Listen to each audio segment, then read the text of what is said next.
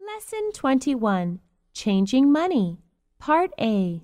I would like to cash these traveler's checks, please. How much do you have? 500 US dollars. Do you have any identification?